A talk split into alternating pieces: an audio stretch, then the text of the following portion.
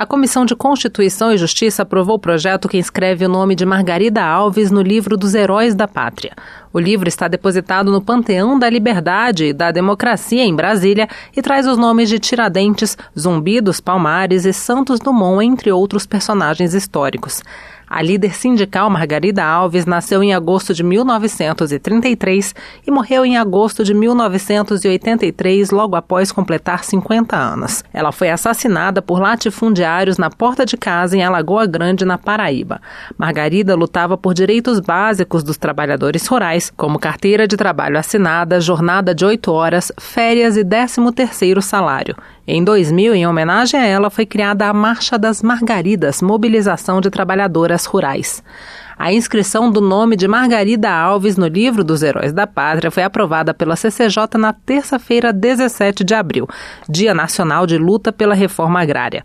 A data faz alusão ao massacre de Eldorado dos Carajás, ocorrido em 17 de abril de 1996, quando 19 trabalhadores sem terra foram assassinados por policiais militares no Pará.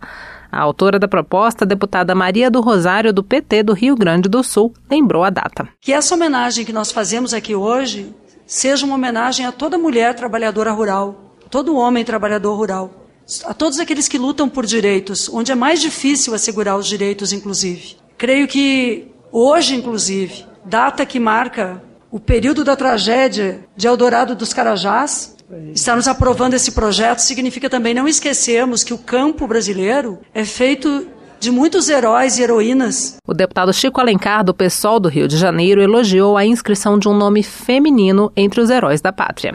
Essa iniciativa da deputada Maria do Rosário de escrever o nome de Margarida Maria Alves no livro de Heróis da Pátria, ela vem reverter um pouco essa predominância da história dos vencedores, da história masculina, inclusive. Os heróis da pátria são predominantemente homens e de uma nova concepção de heróis. O projeto que inscreve o nome de Margarida Alves no livro dos Heróis da Pátria já tinha passado pela Comissão de Cultura e agora deve ir ao Senado, a não ser que seja apresentado recurso para análise em plenário. Da Rádio Câmara de Brasília, Paula Bitar.